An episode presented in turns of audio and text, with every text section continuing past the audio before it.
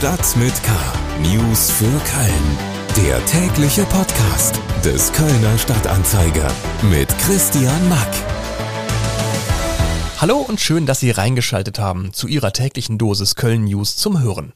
In den nächsten rund 10 Minuten gibt's hier alles Wissenswerte und Relevante rund um die Domstadt aufs Trommelfell. Sie hören die Ausgabe für den 18. Oktober. Heute in Stadt mit K. Keine schwimmende Polizeiwache in Köln-Deutz. Kölner Weihnachtsmärkte finden statt. Stand jetzt.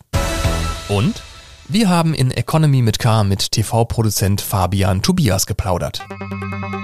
Schlagzeilen. Zum bereits vierten Mal innerhalb weniger Wochen ist rund um das Elisabeth-Krankenhaus in Köln-Lindenthal ein Fliegerbombenblindgänger aus dem Zweiten Weltkrieg gefunden worden.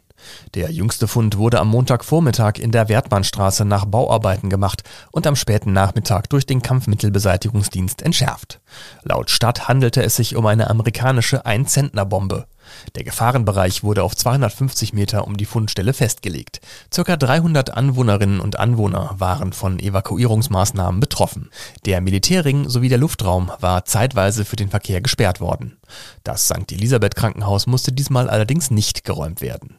Ein Hintergrundstück dazu, warum es gerade in Lindenthal so viele Blindgängerfunde gibt, lesen Sie auf ksta.de. Bei einer kleineren Explosion auf dem Gelände des Güterbahnhofs in Köln-Rondorf haben sich am Montagmorgen vier Personen leicht verletzt. Zur Explosion kam es nach Feuerwehrangaben bei der Reinigung eines Silotanks. Dabei fing auch eine angrenzende Lagerhalle Feuer. Die Feuerwehr rückte mit einem Großaufgebot aus 36 Fahrzeugen und 100 Rettungskräften zu dem Einsatz an der Straße am Eiffeltor aus und konnte den Brand schnell unter Kontrolle bringen. Am Einsatzort kam es zu einer starken Rauchentwicklung. Anwohner wurden gebeten, Fenster und Türen geschlossen zu halten. Laut Feuerwehr bestand aber zu keiner Zeit Gesundheitsgefahr durch den Rauch.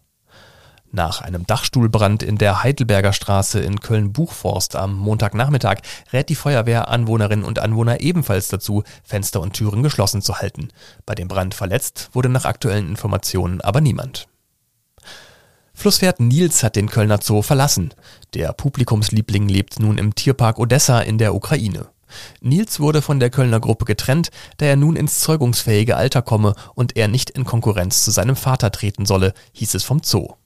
Nils kam vor drei Jahren im Hippodrom zur Welt. In einer gemeinsamen Aktion von Kölner Stadtanzeiger und dem Zoo konnten die Kölnerinnen und Kölner damals Vorschläge einreichen, wie das Flusspferd Baby heißen sollte.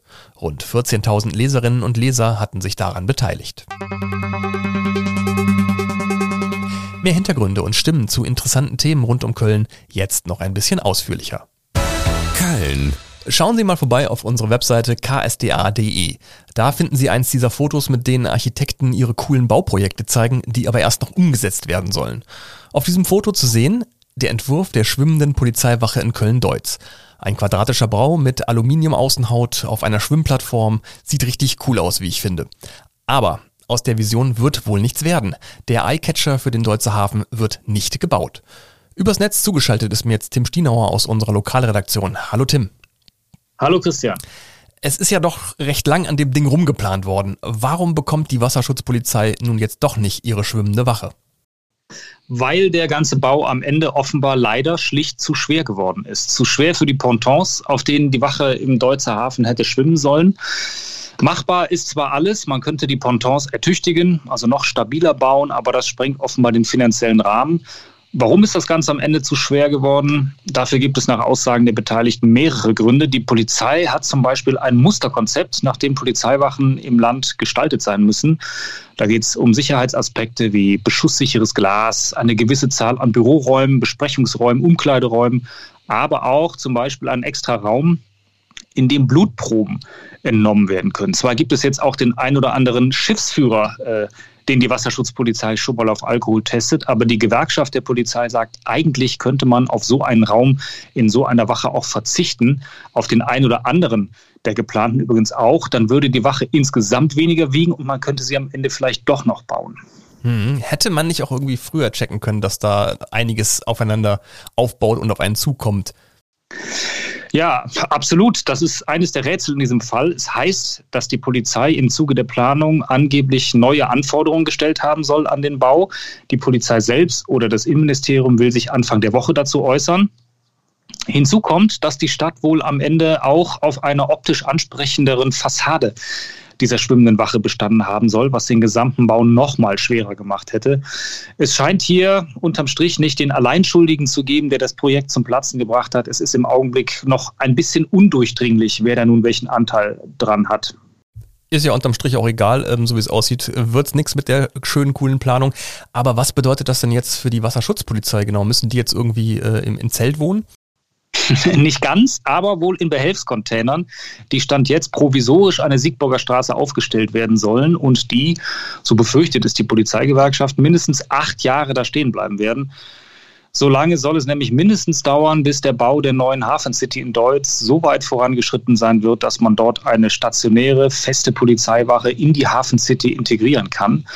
Das heißt aber auch acht Jahre Miete für die Behelfscontainer plus Kosten für eine komplett neue Planung und den Bau einer komplett neuen Wache an Land, obwohl die Pläne für die schwimmende Wache in der Schublade liegen. Und äh, ich denke, am Ende wäre es womöglich dann doch günstiger, diese schwimmende Wache, von der eigentlich alle Beteiligten am Anfang überzeugt waren, vielleicht um ein Kilo abgespeckt, wie geplant, doch noch zu bauen. Ja, klingt auf jeden Fall alles sehr ähm, merkwürdig. Tim Stienauer war das aus unserer Lokalredaktion und er hat gesprochen über den gescheiterten Bau der schwimmenden Polizeiwache in Köln-Deutz. Es hätte so cool werden können. Mehr zum Thema und ein Foto dieser Wache, die jetzt nicht gebaut wird, finden Sie im Netz unter ksda.de. Freizeit. Wollen wir es uns jetzt mal trotz Corona so richtig gemütlich machen? Ja, so ist schön. Äh, denn ich will mit Ihnen jetzt über die Weihnachtsmärkte in Köln sprechen. Und die gute Nachricht zuerst, es wird sie dieses Jahr geben, die großen Weihnachtsmärkte in Köln. Und jetzt kommt das Aber. Wir sind ja immer noch in der Pandemie und alle Planungen sind aktuell mit dem Stempel Stand jetzt versehen oder wie man beim Lotto sagen würde, ohne Gewehr. Denn wer weiß, was die kalte Jahreszeit an Wellen, Mutationen oder Corona-Schutzverordnungen noch so bereithält. Aber gehen wir es mal durch. Für den Weihnachtsmarkt am Dom gilt, findet statt. Stand jetzt. Soll es keine Umzäunung und keine Einlasskontrollen geben. Losgehen soll es am Dom am 22. November. Auch der Markt am Stadtgarten soll stattfinden. Äh, hier hat man sich aber noch nicht so richtig überlegt, ob äh, es mit Maske, Impf- oder Testnachweis gehen soll oder wie es gehen soll. Der Markt am Stadtgarten soll aber schon am 18. November losgehen.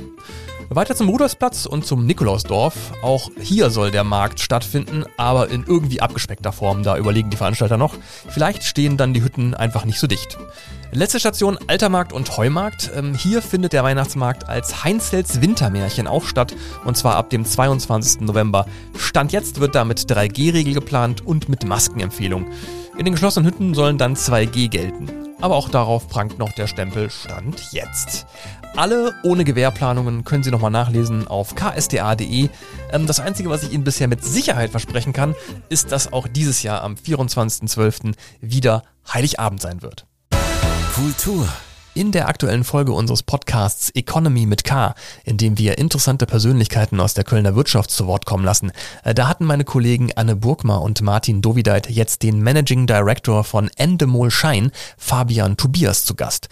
Endemol Shine ist die TV-Produktionsfirma hinter solchen Erfolgsformaten wie Kitchen Impossible, The Masked Singer, Big Brother oder Wer wird Millionär? Und gerade Wer wird Millionär mit Günter Jauch ist ja für RTL eine irre Erfolgsgeschichte, die seit 1999 in mittlerweile über 1500 Folgen gelaufen ist und in Köln-Hürth produziert wird. Natürlich haben die drei auch darüber gesprochen. Und äh, ein alter Hut ist die Sendung in Augen von Fabian Tobias noch lange nicht. Das ist eine Sendung, die äh, seit ja jetzt zwei Jahrzehnten die Zuschauer erfreut, äh, uns erfreut und Günther Jauch erfreut. Und wenn jetzt Herr Jauch hier im Raum wäre, würde er sagen, solange die Zuschauer äh, noch Freude daran haben und solange er noch Freude daran hat und der Sender Freude daran hat, RTL, äh, wird es diese Sendung geben. Ähm, was total schön ist zu sehen, wie viel Freude er daran hat, weil ähm, auch das seine Worte. Er sagt ja immer, äh, es ist so ein Stück weit, äh, und das ist liebevoll gemeint, wenn er das sagt, Gottes großer Zoo, der da zusammenkommt. Und ich kann mir keinen besseren Zoo-Dompteur vorstellen als Günther Jauch, weil was Herr Jauch da schafft, das ist ja nun wirklich was insofern wirklich bemerkenswertes, denn die Sendung ist ja jetzt aus einer Machersicht, aus meiner Produzentensicht ist die ja doch recht simpel. Übrigens oft sind die simpelsten Sendungen die besten, äh, um es in einer in einem Satz zu sagen, mit 15 Fragen zur Million. Äh, und es ist ein Frage-Antwort-Spiel, aber ähm, dank Günther Jauch ist es eben weit mehr als das. Es ist oft Comedy, es ist manchmal großes Drama, es ist manchmal aber auch ein Krimi oder ein Thriller und äh, das ist, glaube ich, genau diese Palette, die da ähm, gespielt wird, die die Sendung so ja einzigartig macht. Natürlich ging es nicht nur um Jauch und Wer wird Millionär, sondern auch um ganz, ganz viele andere Themen rund um die Kölner TV-Landschaft.